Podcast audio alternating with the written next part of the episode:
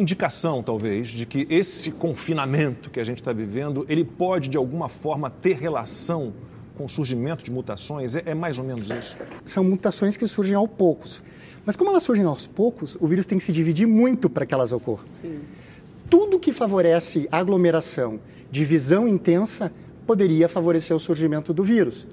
A gente fez um estudo que, evidentemente, não prova causalidade, mas que é levantador de hipóteses, que tentou associar por telefonia celular quão perto a pessoa estava em casa, portanto, isolamento social, com o surgimento da P1. E o que a gente viu é que houve um aumento do grau P1 de isolamento. É a variante de Manaus. É. Então, como esse vírus P1 ou outras linhagens, eles mutam muito aos poucos, tem que ter uma divisão muito intensa para que isso aconteça. E nesse trabalho a gente viu que talvez a aglomeração se associasse ao surgimento da linhagem, por possibilitar a replicação. Que quanto mais elas estavam perto de casa, maior era a Perfeito. chance de surgir a P1. E o interessante é que depois que a P1 surge, se perde a relação entre a conectividade social e o risco de se infectar por ela.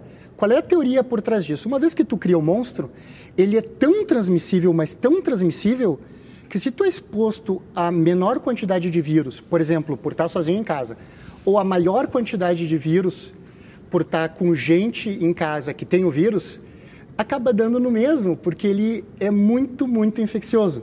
Então foi isso que a gente encontrou no trabalho. Pessoas em casa se aglomerando dentro de casa, se relacionou com o surgimento da P1.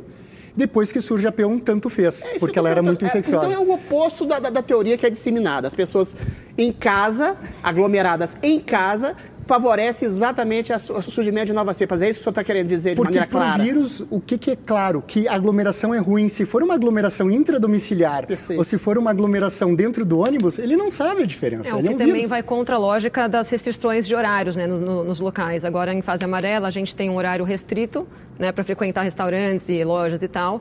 É, ou seja, você tem mais pessoas aglomeradas nesse espaço, nesses espaços, ao invés de você ter um horário maior com espaçamento de pessoas. Aliás, porque... o secretário de Saúde de São Paulo reconheceu que isso foi um erro, né, essa, essa restrição de horário de funcionamento né, do, do comércio, e repetem o erro. Eu Exatamente. erros reiterados, repetidos. Né? Exatamente. Né? É, e veja, saiu na Nature um estudo parecido com 90 milhões de telefones americanos rastreados. E eles chegaram à conclusão que existem pontos de interesse, por exemplo, bares, restaurantes, etc., onde podem ocorrer esses eventos, uhum. mas como eles são relacionados à presença de um superinfectante, se você diminuir um pouquinho a quantidade de pessoas que podem entrar em dado momento, a chance de estar esse superinfectante cai dramaticamente. Então, provavelmente tudo que você precisa fazer seja estender o horário de funcionamento. Exatamente. Espalhar as pessoas, é, dividir as pessoas.